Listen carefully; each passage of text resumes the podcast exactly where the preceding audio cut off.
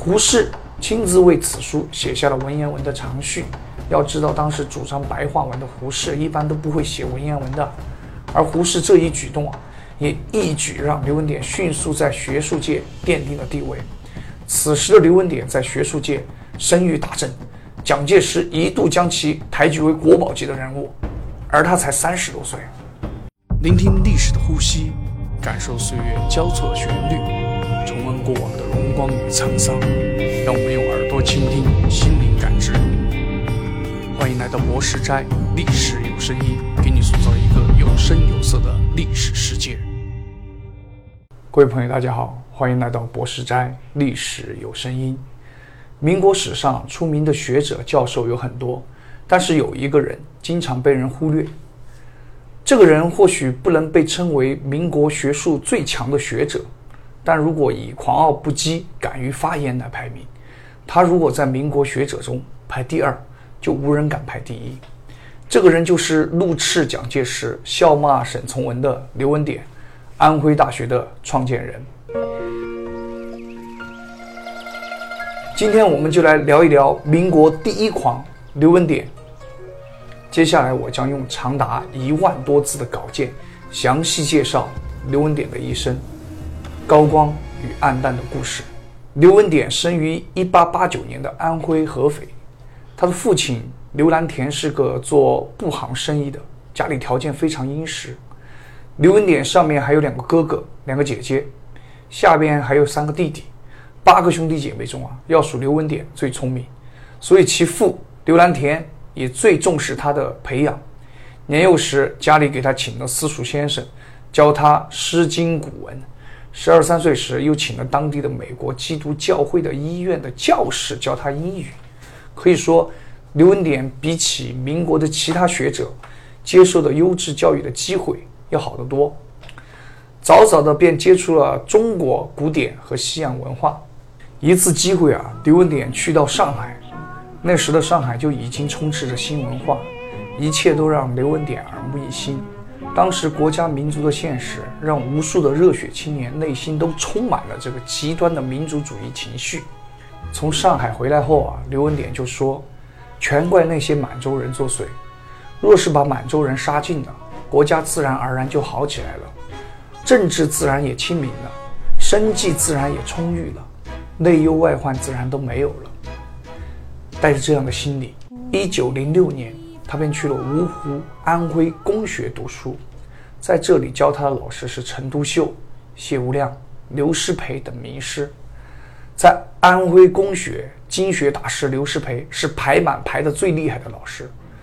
刘文典回忆说，他那个时候抱着“饥餐葫芦肉，渴饮匈奴血”的思想，在学校里谈排满，谈得最起劲。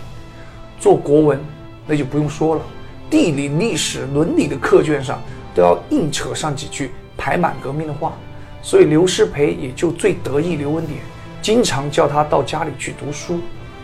在此期间啊，刘文典系统地接触了当时的进步思潮，于是加入了中国同盟会。但是好景不长啊，清政府可不允许刘师培这样的人存在。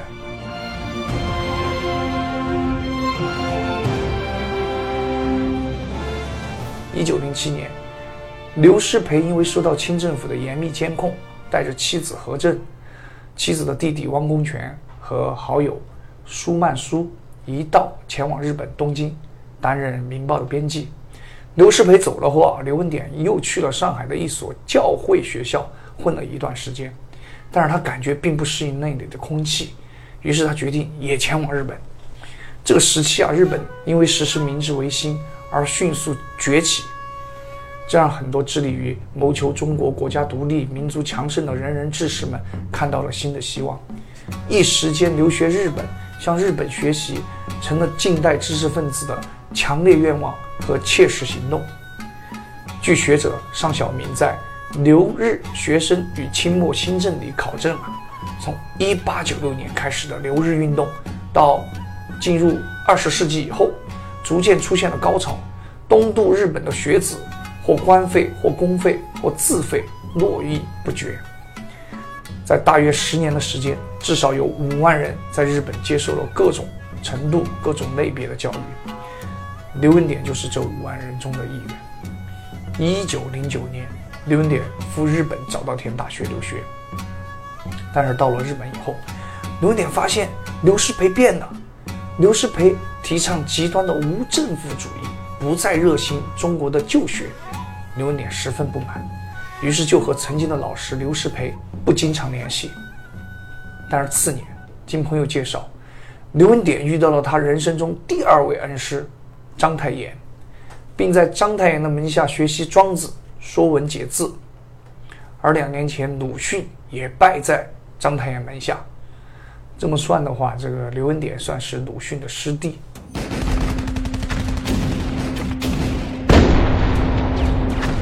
一九一一年，辛亥革命爆发，怀有极强民族主义的刘文典听到后，立刻决定回国，并赶往上海。到了上海后啊，刘文典就加入了这个《明利报》，担任编辑和英语翻译，与于右仁和邵力子共事。当时宋教仁啊、范洪先啊、景耀月啊、张世钊啊，都是《明利报》的编辑。《明利报》针砭时弊，揭露君主立宪骗局，批判封建专制制度，谴责帝国主义侵略，鼓吹民族民主革命，号召推翻清政府，具有极大的社会影响力。孙中山第二年到上海，首访《明利报》，刘文典第一次见到了孙中山先生。据刘文典回忆啊，中山先生。到了报馆里来，大家一起围着他。中山先生发表了一个简单的谈话，邵力子先生请他写几个字，要做铜板，在报上登。中山先生就拿出一张便条，写了“戮力同心”四个字。后来刘文典还把这两张便条郑重地保存起来，夹在一本书里，视如宝记。不过卢沟桥事变后啊，他的藏书荡然无存，这两张墨宝也化为。灰烬了。时间来到一九一三年，这一年啊，宋教仁在上海车站遇刺，刘文典就在现场，他的右臂也受了伤。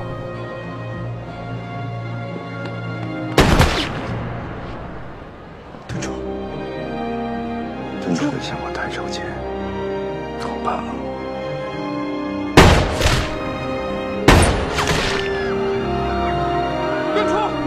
只有刘文典和范洪先等人在《明利报》连续撰文，率先公布袁世凯刺杀宋教仁的真相，追免逝者，声讨凶手。时隔不久，刘文典与范洪先等人就同赴安徽芜湖，决议成立讨袁第一军、第二军，酝酿讨袁行动。恰在此时，李烈钧在湖口宣布江西独立，通电讨袁，二次革命正式爆发。但是二次革命很快就失败了，袁世凯开始通缉革命党人，不得已，刘文典再次东渡日本，化名刘平子、刘平民，开始流亡生活。上次是求学，这次就是避难。据孙中山在日活动秘录一书记载，在日本流亡期间啊，刘文典曾多次与范鸿先、吴忠信等人一起去拜访同在东京避难的孙中山，常常密谈半小时之久。而正是在此期间，刘文典就加入了中华革命党。后来，据刘文典本人回忆啊，第二次到日本后，他就时常去见中山先生。他那时候不过才二十多岁的一个青年，什么也不懂。可是中山先生不把他当做小孩看，一见面就谈天下大事，令他十分感奋。在此期间，他就担任了中华革命党的党部秘书。孙中山的英文报基本上都是由他起草。同时，林文典还在陈独秀等人创办的《新青年》上发表多篇文章，意在介绍西方民主思想和进步潮流，成为新青年群体首批重要的作者之一。但是，文人终究是文人。诚然，刘文典在革命力量的组织、革命行动的推动上有较大的贡献，但总的来说，像刘文典一类的文人，还是倾向于学问钻研、术业有专攻的知识分子。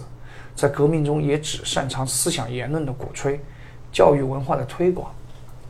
到了辛亥革命后期，经过多次行动的挫折，他们将逐渐疏离以军事力量组织为主的革命力量。革命不是光喊口号，最终还是要靠军事力量。到了庆祝的时候了吗？我呢？一个国家三个政府，这难道不是分裂？不是对孙先生的背叛吗？可像刘文典此类人与军人打交道是困难的。于是，在一九一六年底，随着袁世凯死去后啊，刘文典就回到了中国。而这次回国，刘文典本想继续从事政治运动，但是看到军阀混乱，对于一个手无寸铁的书生来说，只能选择离开。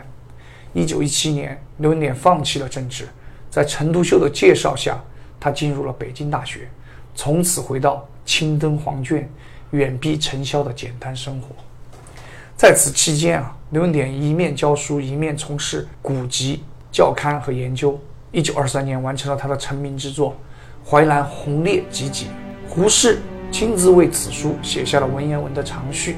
要知道，当时主张白话文的胡适一般都不会写文言文的，而胡适这一举动啊，也一举让刘文典迅速在学术界奠定了地位。此时的刘文典在学术界声誉大振。蒋介石一度将其抬举为国宝级的人物，而他才三十多岁。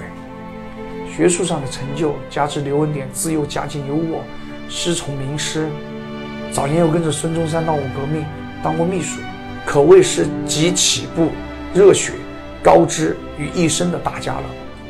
对于一个三十多岁的年轻人来说，这是何等的荣誉！当然，刘文典肯定不会辜负这些荣誉。他开始豪气干云，狂傲不羁，或放浪形迹，不合流俗，或言谈经世，思维奇特，从此走上民国第一大网红的道路。